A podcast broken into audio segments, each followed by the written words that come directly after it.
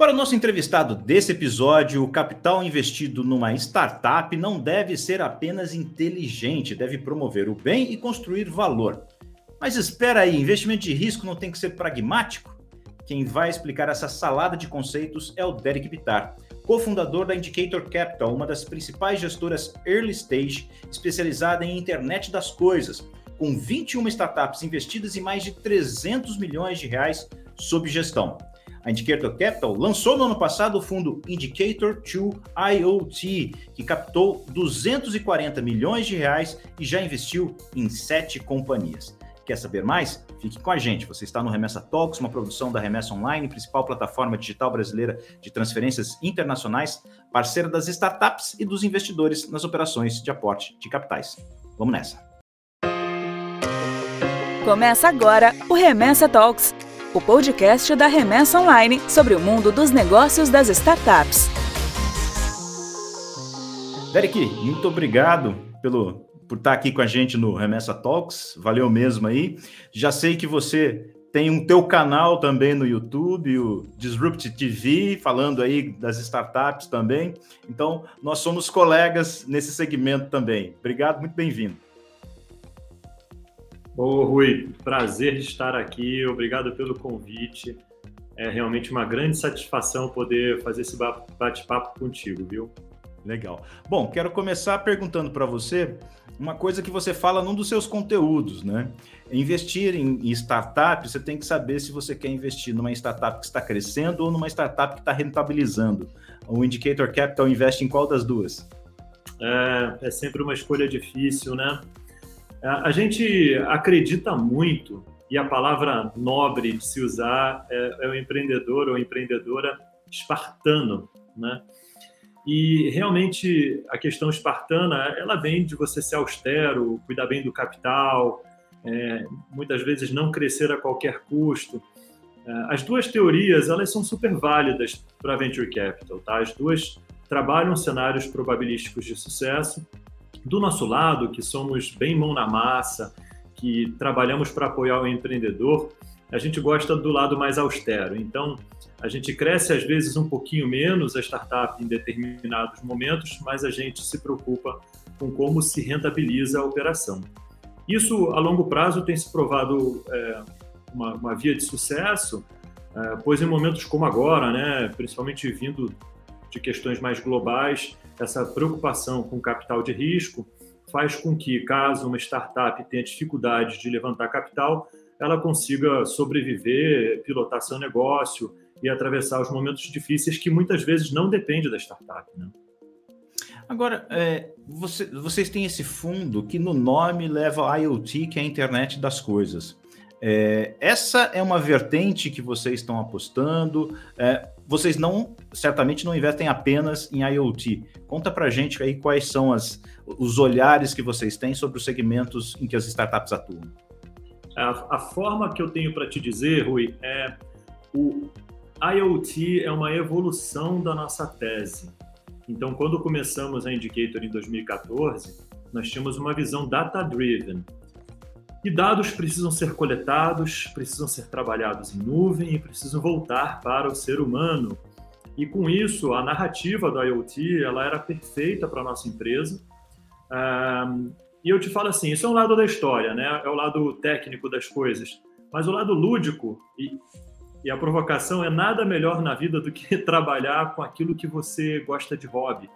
Então, a galera aqui da Indicator gosta de internet das coisas, ou das coisinhas que estão relacionadas à internet. A gente gosta de ler, gosta de pesquisar, cada um faz testes dentro de casa. Então, acaba que há um encontro né, do que você chamaria de hobby com o sucesso profissional, que é muito bacana.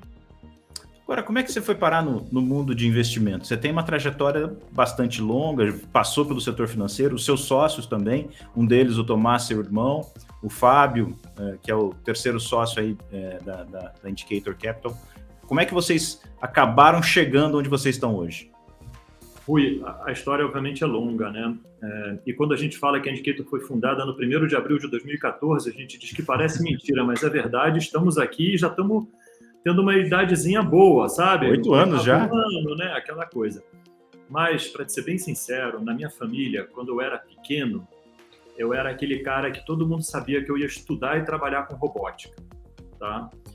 Aconteceu que eu descobri na Faculdade Politécnica Federal de Lausanne que eu não era tão inteligente. É uma brincadeira à parte, é, eu voltei para o Brasil, minha mãe estava doente, e eu decidi fazer economia para ganhar experiência de investimentos, ter um, um, olhar mais polivalente do mundo e não tão objetivo quanto seria a minha vida potencialmente relacionado mais a laboratório e engenharia. E aí eu comecei, eu dei muita sorte, eu caí numa equipe ah, extremamente fundamentalista, que é o pessoal da, da antiga Icatu Investimentos, fomos absorvidos pelo BBA, isso me trouxe a São Paulo, e uma vez que eu cheguei em São Paulo em 2002, eu entendi que a minha vida seria aqui. Eu brinco, né, que eu sou mais paulista do que muito paulista, apesar do meu sotaque, mas eu decidi e optei por estar aqui e, e fazer uma diferença na cidade Uh, seguir carreira tradicional de investimentos, sempre focado para equity no longo prazo. E aí, cara, é, quando você vê as ondas do capital se formando, e eu tive a oportunidade de ver isso de dentro da indústria, e quando você vê esse capital escoando, né, eu digo que o capital é igual um rio, ele vai escoando e vai preenchendo segmentos onde há governança estabelecida. Né? E, e, e o Brasil fez um dever de casa muito grande uh, para o mercado de capitais. E aí você se põe né, numa indústria onde você tem um conhecimento profissional bem razoável, formação também para isso, e dali a pouco o capital está batendo na porta daquilo que você mais ama, que é a tecnologia. Ah, eu sempre fui geek, né? me considerei geek desde moleque, tenho muito orgulho disso, de adorar pesquisar o que há de fronteira no mundo. Ah, então eu tive aquele clássico Fear of Missing Out. Poxa, se a indústria de venture capital no Brasil efetivamente acontecer e eu ficar fora, caramba, não vou me perdoar. A brincadeira é que quando eu falo para o meu pai, lá em 2013, poxa, vou pedir demissão de onde eu estou para empreender com investimentos, ele me fala e assim... E onde é que você estava? É... para a gente ter noção do que o seu pai ia achar. É, então, eu, eu, eu estava assim, né, numa carreira muito boa, muito orgulho da equipe a qual eu pertencia, mas eu tive um, um, um desvio de objetivos, de filosofia de investimento.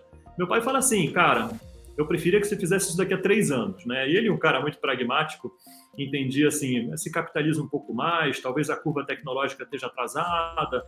Uh, e efetivamente a gente demorou um pouco para lançar o primeiro fundo, mas isso permitiu que entre 2014 e 2016, quando a gente lança esse primeiro fundo data driven, nós amadurecêssemos uma coisa muito importante, que é a governança. E de lá para cá, com uma governança bastante inovadora e muito inspirada nos melhores padrões e práticas da Califórnia, uh, o Fábio se juntou como um advisor ao Thomas, que é meu irmão e sócio, né? Uh, em 2016 e 2018, o Fábio veio full-time, trazendo toda a experiência dele de mais de 20 anos de investimentos em tecnologia na América Latina. Ele teve incubadora em 99. Uh, ah, ele é um grande amigo, então você perguntou, né, de onde vem tudo isso? O Fábio e o Thomas faziam corrida de aventura juntos. Imagina, eles se metiam no mato por cinco dias, tinham que achar localização, literalmente provas de sobrevivência. E com isso eles já tinham uma bagagem de uma grande amizade. Uh, e deu muita liga, né? Sempre deu muita liga a história toda. A gente é muito complementar, é, é maravilhoso trabalhar com eles. Engraçado, você falou da, dessa aventura que eles faziam juntos aí, a sobrevivência. Muitas empresas acabam, quando precisam unir o time, pegam, tiram do escritório, levam para o meio do mato para uma aventura dessa para ver se une a equipe. Provavelmente a união já estava bem montada, né? Ô Rui, nem me fala, cara, porque eu, eu amo outdoors, né? Assim, eu amo o que há de exploratório no mundo Uh, eu, eu, adoro me enfiar em perrengue, os três sócios adoram isso, cada um escolhe um perrengue diferente todo ano, é, é, é bem interessante. Mas para team building, esse ano eu estou programando uma viagem para Machu Picchu, entre o que a gente chama de os cinco elementos, que é o Thomas, o Fábio e o Derek, né, cofundadores, o Mauro, que é o chefe de operações, e o Martin Lima, que é o nosso chefe de pesquisa. É claro, não dá para a empresa inteira, não que seja uma empresa grande, mas que essas viagens são caras e aí o agente de viagem fala assim, não, mas vai ter hotel tal, hotel tal. Eu falei, meu amigo, não é hotel, cara, é barraca. Então... a gente gosta de perrengue. É, eu quero ter algum perrengue na história. Para ter perrengue, você faz assim: conta que dois dias a gente vai estar enfiado lá nas montanhas tentando chegar em Machu Picchu. Uhum. Qual que é o vai, vai, de trem, né? Tem que ir de trem. Eu acho que a gente não vai, a gente vai chegar no Vale Sagrado, que é maravilhoso ali, é um dos lugares mais incríveis que eu já fui na vida. É, e, do, e, do, Vale Sagrado a gente vai a pé até Machu Picchu, tá? Esse é o objetivo. Isso. Então um perrenguezinho, provavelmente. Alguma aventura vai ter para contar depois. E aí ou fortalece a empresa ou a empresa se divide. Não, e o nosso chefe de pesquisa é fotógrafo, então vai ser lindo. Que legal, que legal. Bom, então a gente já viu da onde vem a, a origem de vocês. A, a, gostar de risco, né? Literalmente tá no sangue, né? Tá no sangue o, o, gostar de risco. E aí, como é que é usar a cabeça para fazer esse risco estar dentro do controle? Como é que vocês escolhem os seus investimentos? Como é que vocês Perfeito. construíram as suas teses? Perfeito. Você sabe que quando a gente fala de gostar de risco, né? E, e a minha carreira inteira foi isso. É, você tem basicamente dois fatores, né? Tomada de decisão e controle dos parâmetros. Para controlar os parâmetros, é dia a dia. É, a gente fala muito de cadência internamente, então não existe aquela coisa de você fazer um run-up e encontrar a oportunidade da vida. Não, não existe isso aqui dentro. Existem founders extraordinários que passam é, pela Indicator, que porventura não investimos, e, e, e porque muitas vezes estamos errados. Agora, toda vez que a gente toma uma decisão, né, que, é, que é a primeira parte do que eu falei, a gente tem que lidar com aquele relacionamento para longo prazo. Então a gente sempre pondera né, a velocidade da tomada de decisão com a cadência do dia a dia para controlar os parâmetros de risco. A maravilha de um processo como esse é que é um processo extremamente humano.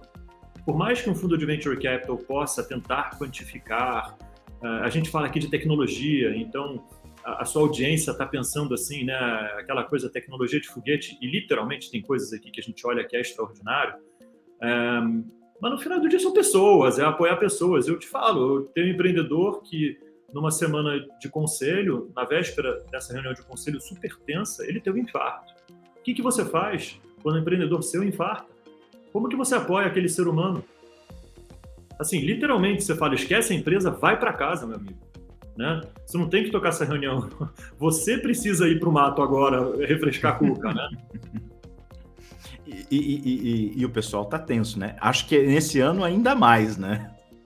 É, não, não tá um ano fácil é, para todo mundo, né? Aliás, tanta coisa acontecendo junta, né? Acho que isso rola uma energia é, tão louca hoje em dia, né? Tudo tão acelerado, é, tantas dificuldades globais.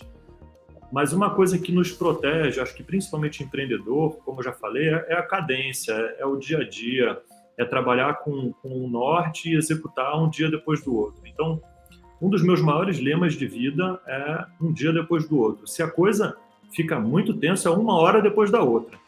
Tá? E, se você lida dessa forma, né, se preocupando com aquilo que é, é, efetivamente onde você consegue atuar e aceitando o que você não consegue, eu acho que num momento difícil como esse agora, uh, você consegue sair melhor do que a média.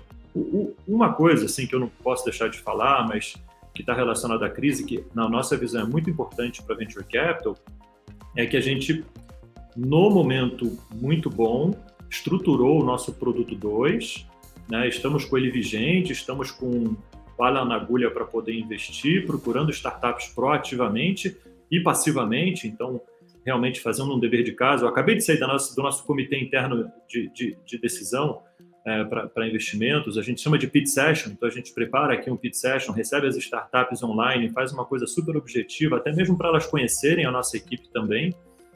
É, então, isso né, ajuda você a navegar Uh, e, e, como casa, sobressair lá na frente do ciclo, uh, tendo uma performance, uh, como a gente fala, assimétrica.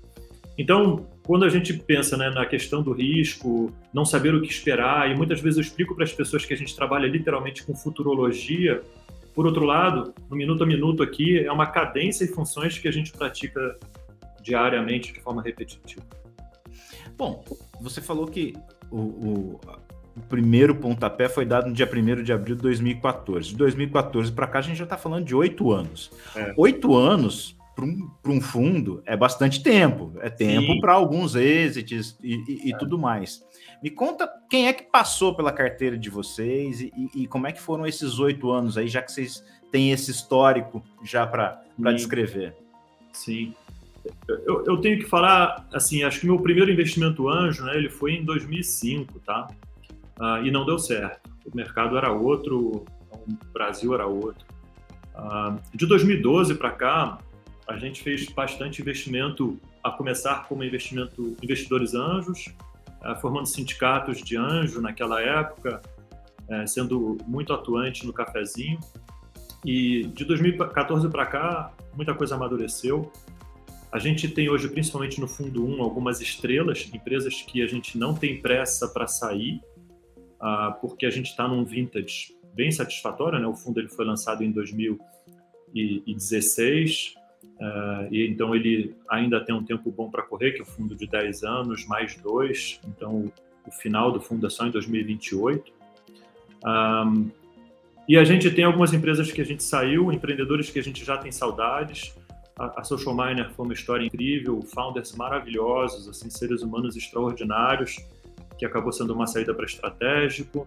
A gente teve um, um deal uh, que foi também uma aquisição estratégica aqui no Brasil para um banco que adquiriu a IO, outro founder maravilhoso.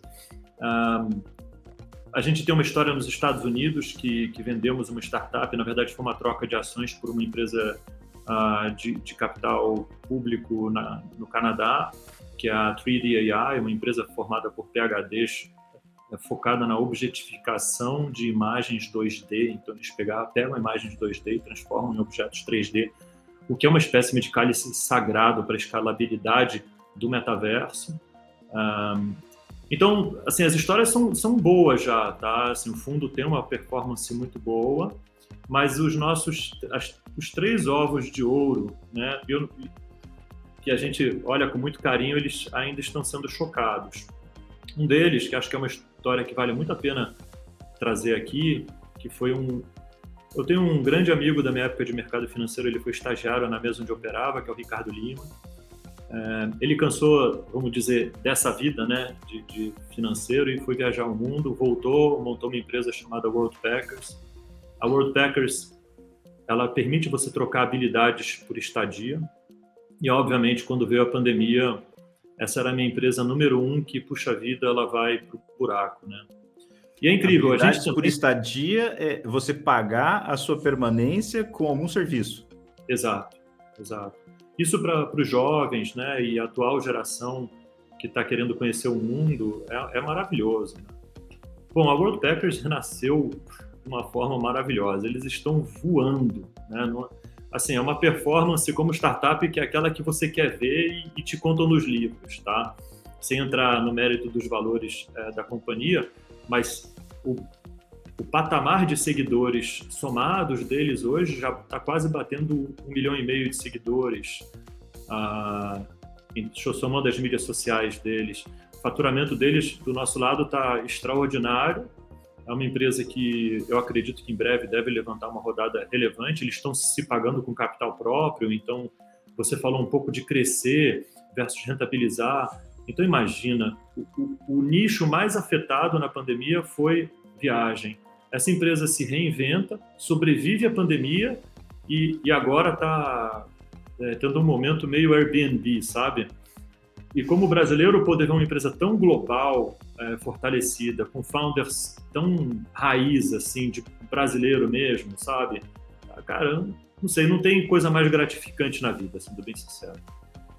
E, e, e, você falou, cara, de, de, de, renascer das cinzas, né? Quer dizer, é, é, é, é aquela, aquela, aquela história, a mitologia da Fênix, né? Porque é. foram dois anos terríveis para qualquer um que poderia atuar no segmento de viagens, de turismo e tudo mais.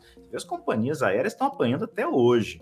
Você tem um negócio é, inovador, é, que no começo é intensivo em capital, fica praticamente dois anos sem faturar, para sobreviver deve ter sido uma mágica, né? Ô Rui, é assim, cara, é, eles passaram dificuldade, né? Foi, foi um, um, momento muito difícil, tenebroso. Eu, naquele momento, gravei a vinhetinha lá do Chup TV. Hoje não estou tão atuante no YouTube, porque. E aí eu tiro meu chapéu para o seu trabalho. É muito trabalhoso fazer isso. E o meu, meu métier, infelizmente, não é gravar conteúdo, porque eu amo gravar conteúdo. Meu métier é dar performance, né? E aí, eu tinha que escolher o primeiro entrevistado, né? Que eu estava em casa, fiz a vinheta, super improvisado, tudo.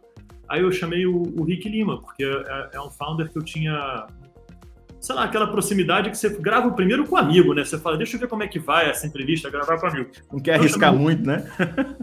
Rick Lima, fundador da World Backers.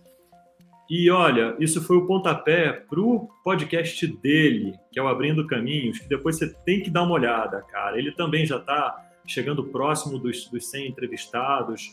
Ele é realmente assim, é, é muito sinérgico com o que a World Packers faz, né? Que é de fato abrir caminhos para as pessoas, é permitir que uma pessoa que não pudesse viajar uh, consiga viajar sem aquele recurso adicional. Então ele tem depoimentos assim maravilhosos de pessoas que achavam que não iam nunca viajar para o exterior e foram, sabe? Um, enfim, então essa parte do nosso trabalho é muito gratificante, viu? Legal, legal. Bom, a gente já falou um pouquinho da trajetória de vocês, já deu para entender um pouco do, daquelas das teses que vocês carregam. Então eu vou chamar a vinheta e a gente vai para a próxima rodada para falar um pouco mais de futuro, falar um pouco mais de investimento. Vamos nessa. Chegou a hora da próxima rodada. Bom, Derek, vamos agora na próxima rodada falar um pouquinho mais de grana. É, vocês têm 300 milhões que foi o primeiro fundo de vocês. Que o segundo. Fizeram o 300 milhões já foi o segundo fundo. É o segundo fundo. O primeiro fundo menor, né, que é onde está o World Packers, e o segundo 300 milhões. 300 milhões. E, e, e, mas no primeiro fundo vocês fizeram um bom portfólio e estão com oito anos de estrada neles, já tiveram alguns exits, tem gente que você já disse que vai carregar a tela na frente. Agora vocês estão com um novo fundo aberto, esse sim de 300 milhões, e tese em empresas de tecnologia, internet das coisas. Cara, o que de potencial tem justamente nisso? Você falou agora há pouco uma palavrinha mágica, metaverso, né? O que está envolvido na internet das coisas que merece um fundo especializado? É, perfeito. Eu acho que para começar a resposta, eu preciso falar do porquê do fundo, né? Esse fundo é uma iniciativa do BNDES com a Qualcomm Ventures, é, com a visão de fortalecer a, o caminho né, do capital, principalmente numa avenida de 5G para o país. Uh, eles iniciaram esse edital, nós participamos, é, levamos com honras, foi realmente muito, muito bacana esse processo. Conseguimos estabelecer uma governança com a qual a gente está extremamente satisfeito, uh, não só pelo que está no papel, mas pelo que nós temos feito já nesse primeiro ano. A esse edital, né, a esse fundo se juntaram empresas como Multilaser, Lenovo, Motorola, Banco do Brasil, Telefônica, uh, outras empresas incríveis uh, nos apoiam hoje. E, e aí, com isso, a gente tem a oportunidade de viabilizar a transformação digital uh, tanto no ecossistema como um todo, quanto nas companhias que investiram na gente, tá? Por que, que esse, esse fundo foi tão importante né, da ótica da parceria público-privada? Imagine que o Brasil tem um, dos, tem um plano chamado Plano Nacional de Internet das Coisas, que é extremamente bem escrito, é um plano maravilhoso, e ele precisava de uma avenida de capital para fortalecer. Então, esse fundo ele vinha com, com essa visão e eu acho que isso é uma das coisas mais bonitas né, do, da oportunidade profissional que a gente tem, que é de trazê-lo alinhado com o governo para realizar um apoio à tecnologia de forma pragmática nacional. Tá? Então, cara, assim, sendo, sendo bem sincero, a, a internet das coisas, da forma como o Plano Nacional está escrito, ela tem quatro pilares que são principais setoriais. Uh, a gente trabalha muito voltado para esses quatro pilares, porém, é, não apenas. Então, as cidades inteligentes, o saúde conectada, o agronegócio né, também é conectado e a indústria 4.0 são ênfases, porém, se aparecer uma empresa de internet das coisas no mundo educacional, também vamos olhar e vamos avaliar. Agora, você falou no começo né, sobre trabalhar para o bem. A gente é uma empresa é, do sistema B. A, a Indicator é uma B Corp. E a gente diz que a gente não é um fundo de impacto, porém a gente pratica impacto em tudo que a gente faz. Na nossa escolha por investimentos, a gente olha a capacidade daquela empresa transformar, além da transformação digital, a sociedade para melhor. Tá? Isso começou de uma argumentação interna nossa na hora de fundar a Indicator, que era, poxa, se eu vou abrir mão de uma carreira tradicional, bem remunerado, que seja para ajudar a construir uma sociedade melhor. Tá? Agora. Propósito. Propósito, cara. Não, não tem a menor condição, assim, não, eu não estaria sentado aqui para não fazer uma coisa bacana, sabe? Eu preferia é, quebrar pedra, né, assim, dia a dia e fazer muito dinheiro em outras instituições financeiras. É, agora, isso tudo que eu descrevi desse, dessa inserção do fundo alinhado com o Plano Nacional de Internet das Coisas, trabalha o conceito da internet das coisas. E o que, que é a internet das coisas? Imagine você que para se capturar dados se precisa de sensores que serão trabalhados em nuvem com alguma inteligência conectada, inteligência artificial. Conectado, eu digo conectividade. E essa conectividade tem que trazer essas informações todas de volta para o ser humano com um protocolo de segurança. Então, seja segurança, seja nuvem, seja conectividade, sejam sensores ou inteligência artificial, nós estamos olhando. Então, o, o fundo ele tem uma amplitude enorme. Acho que, para não ser muito extenso na minha resposta, tecnologia é assim, né? são as curvas de adoção em S. E essas tecnologias, elas tipicamente são limitadas a, ao número populacional terrestre. Uh, então a gente viu primeiro os personal computers, aí a internet chegando, aí o, o, o telefone celular, aí o smartphone, o tablet. Então, todas essas tecnologias elas vão se sobrepondo e te permitem ter uma maior conectividade. A próxima grande onda onde a gente está inserido é dos sensores conectados. Só que os sensores conectados é, são múltiplos de seres humanos na Terra. Então, quando você pega os principais estudos para é, 2030, não é que a gente está falando de 10 bilhões de aparelhos celulares na Terra. A gente está falando de 30 bilhões de conexões através de sensores de internet das coisas. Então, é, é maravilhoso, sabe? É, é, realmente de perder o fôlego de, a dimensão. E, e, e, você falou de cidades inteligentes. É. Uma cidade inteligente é uma cidade muito bem. É, é, ela está cheia de sensores. Eu, eu, eu, moro aqui em São José dos Campos. E aqui em São José dos Campos, o, a zona azul aqui, o estacionamento na rua, é igual de shopping, daquele shopping Morumbi em São Paulo, que você sabe onde tem vaga disponível, tem um uhum. sensor em cada vaga de estacionamento na rua. Então você faz o seu, o seu pagamento da Zona Sul, da Zona Azul pelo app, você não precisa mais nem daquele de colocar moedinha no, no parquímetro digital, você já está fazendo tudo isso pelo app.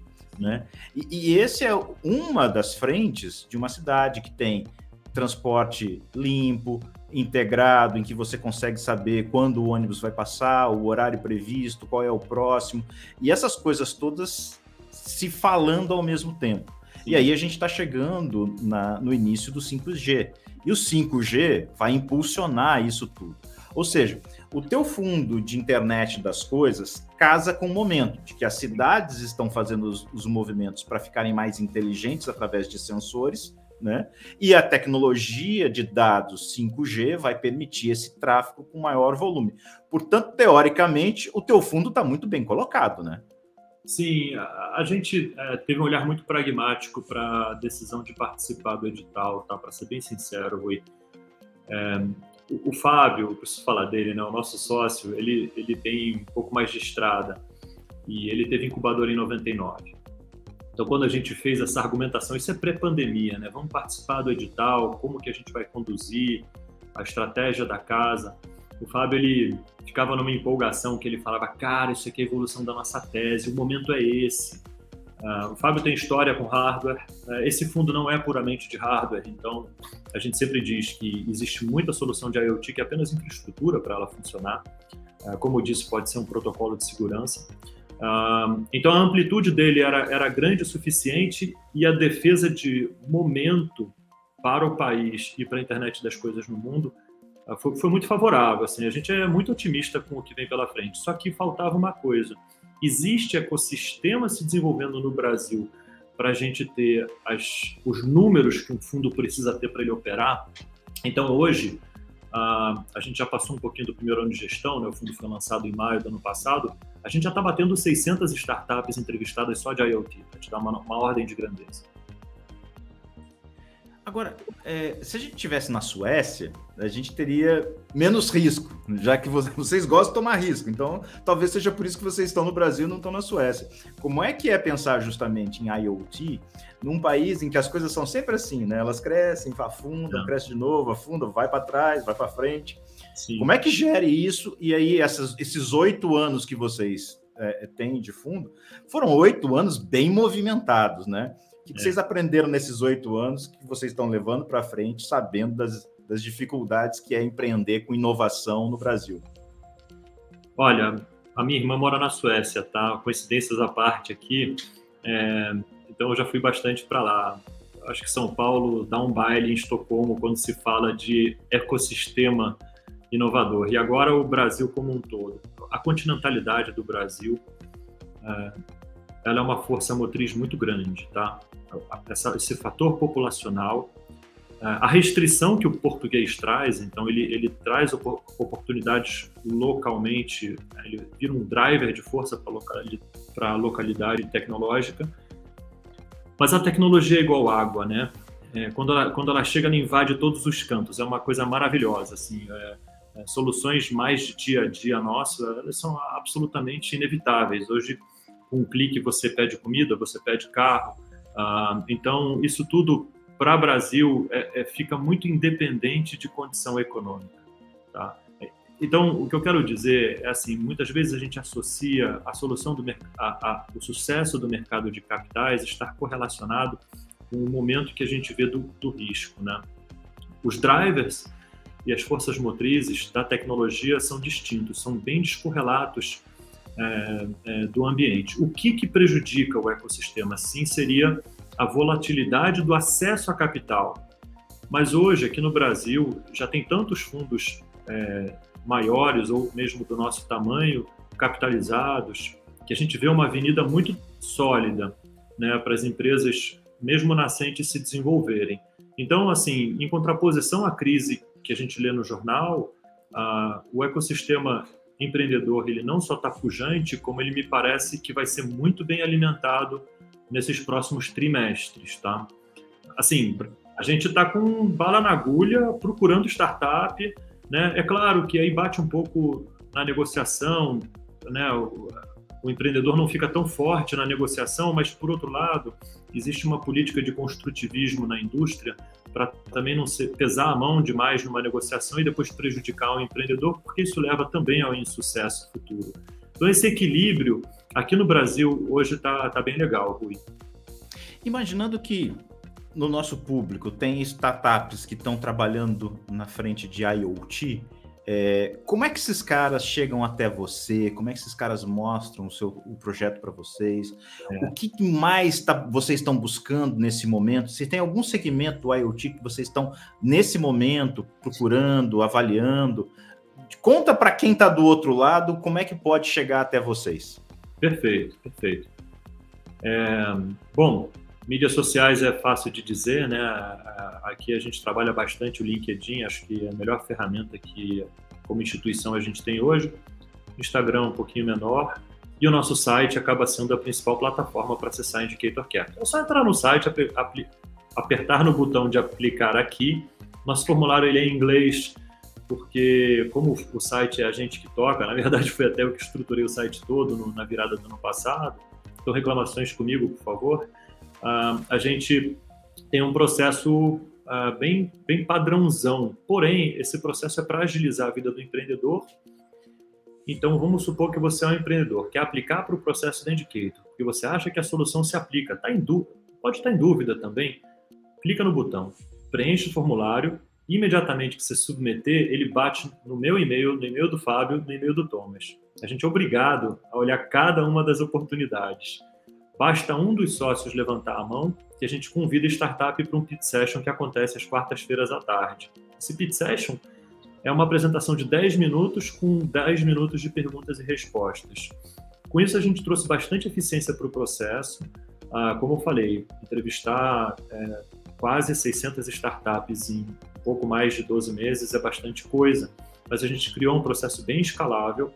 Dentre essas startups nasceram esses sete investimentos. Então, claro, as probabilidades de venture capital são realmente bastante avassaladoras, né? O empreendedor tem que falar com muita gente, tem que vender para muita gente. Agora, assim, no final do dia, é, se é Indicator se é outro fundo, acho que qualquer empreendedor não deveria ter essa dúvida. Ele tem que dar o problema para a gente. Entra lá, manda informação e a gente coloca no processo. Bom, avaliando 600 startups, você não vai ter tempo mesmo de gravar suas entrevistas no seu canal do YouTube, né? É, isso é aquele dilema de vida, né? E você sabe, aí você falou de metaverso eu falei que eu sou geek, né? E de lá para cá, eu tenho olhado muita coisa de metaverso, estou tentando entender algumas tendências, onde essas coisas se conectam com a internet das coisas. Uma grande provocação né, sobre Web3, mais do que metaverso. É, Web3 como infraestrutura, que é a evolução da internet como a gente a entende, ela se tornando sim mais imersiva. E aí a gente começa a falar de cripto, Cara, toda vez que você faz uma transação cripto, se você tem uma cold wallet, aquela que libera né, os dois botõezinhos, um, aquilo é um IoT. Então, os validadores e as tecnologias de segurança dependem sim do, da ponta física final. Né? Então, a gente, como fundo, acaba eh, se dando né, o direito de olhar tudo que é tendência tecnológica. A gente é um fundo deep tech para Brasil, né? Trabalhar o, o IoT leva a gente em lugares inesperados. O último investimento que nós realizamos, e amanhã eu vou estar lá em Capivari para a nossa reunião de kickoff com os investidores, foi na IBBX. A IBBX é uma empresa que captura energia perdida no ar e transforma aquilo em energia utilizável. Uh, ou seja, é aquele filme do Tesla, né, na prática. Ele tem um roteador de energia. Você pode literalmente carregar o seu controle remoto da sua televisão à distância. Tá? Ah, energia elétrica que está dispersa no ar. É, na verdade, sim, ah, mas com o roteador ele gera né, uma onda eletromagnética. Só que cada equipamento de fábrica, né, de chão de fábrica, ele gera uma onda eletromagnética. Então, ele consegue mesmo capturar essa, essa energia e transformar aquilo numa uma bateria sendo carregada. Tá? Bom, isso diminui o lixo né, é, de, de baterias no mundo e isso ajuda a indústria 4.0 a se transformar. Você sabe que uma das funções que nasceu no chão de fábrica para a indústria 4.0, é, o apelido que eu já ouvi é o Battery Guy, é a pessoa que fica o dia inteiro no chão de fábrica trocando pilha de sensores. Você imagina o nível de dejetos e imagina o trabalho. Agora com a IBBX você não, não precisa mais fazer essa prática. Né? Você tem uh, os sensores conectados sem a necessidade de cabeamento uh, e, e, abastecidos com energia. Então, assim, é, isso é uma deep tech extraordinária, né? A gente espera conseguir levar ela para além das fronteiras brasileiras. Então, esse tipo de exemplo, para esse que eu digo, né, originado por um edital de uma parceria público-privada, cara, dá muito orgulho de ser brasileiro, para ser bem sincero. A, a IBBX é lá de Campinas, né? Ela é de Capivari. Capivari? É. Caramba! Capivari é. na região de Piracicaba. É, é uma área de influência de Campinas. Sim, sim, total. Tô indo para lá amanhã. Uh, e, e, assim, é, é, é, lindo de ver, para ser bem sincero. É uma, uma, pequena fábrica que ele tem, ele, ele faz a montagem, ele faz os testes, ele tem um lab também. Agora vai fazer um showroom para poder fazer a amostra. Porque é uma, é tecnologia muito inovadora. Está vendendo super bem a tecnologia, porque quem entende o que, que ela resolve é uma super dor. Hoje no chão de fábrica, mas futuramente no campo conectado. Né? Você leva no campo lá um sensor, coloca ele é, numa distância, você tem um roteador que te permite um quilômetro de raio, manter aquele sensor ligado sem a necessidade de até ele trocar pilha ou cabear, é maravilhoso. Uhum. Agora, você falou do, do interior de São Paulo, né? A gente teve algumas semanas aqui é, é, o Lester Faria, que é o diretor do, da, do IPFacen, que é o Instituto de Pesquisa da Facens em Sorocaba. E o que eles estão trabalhando é justamente com essas startups que estão no que vasculhando aí o, o limiar da tecnologia, estão testando coisas bastante complexas e que efetivamente podem fazer a disrupção, quer dizer, fazer algo extremamente diferente, extremamente novo, né? E aí uma coisa que ele falou era justamente a ausência uh, do, do capital de risco para essas Sim. startups. Eu falei assim: olha, no, no, começo de uma startup, você tem muito investidor anjo. Quando o cara está no deep tech, você não tem um investidor anjo, você precisa do fomento de Sim. um órgão de ciência e tecnologia.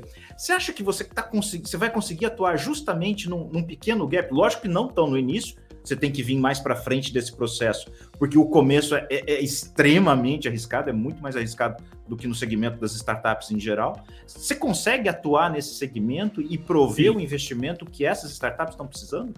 Sim, exatamente. É, é, a gente acaba atuando bastante dessa forma, tá, Rui? É, o capital de fomento ele é muito importante no nossa avenida de capital. É, a gente tenta estar próximo dessas iniciativas, então uh, até depois se me faz a intro para o seu colega, uh, porque é um trabalho de formiga. É claro que o nosso nome a gente também tem que levar através de branding, né? participar uh, dessa oportunidade aqui para levar a nossa voz mais adiante no Brasil. Somos uma empresa muito nova, Uh, lentamente, a Faria Lima já conhece a gente, mas a gente precisa expandir os horizontes. Não adianta ficar só aqui nesse quadrado, tem que estar no Brasil inteiro. A gente quer ter uma cobertura e uma envergadura né, nacional com esse produto para poder ajudar empresas é, de todo canto do Brasil.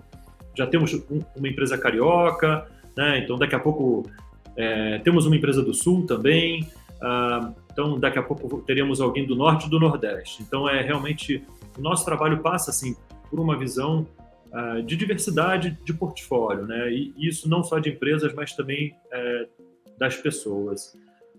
Então, é, é, o que você me perguntou, a, a, resposta é simples. A gente se encaixa muito bem nessa avenida do capital, mas para que as oportunidades cheguem, a gente tem que fazer um trabalho muito importante de é, sermos notados pelos empreendedores.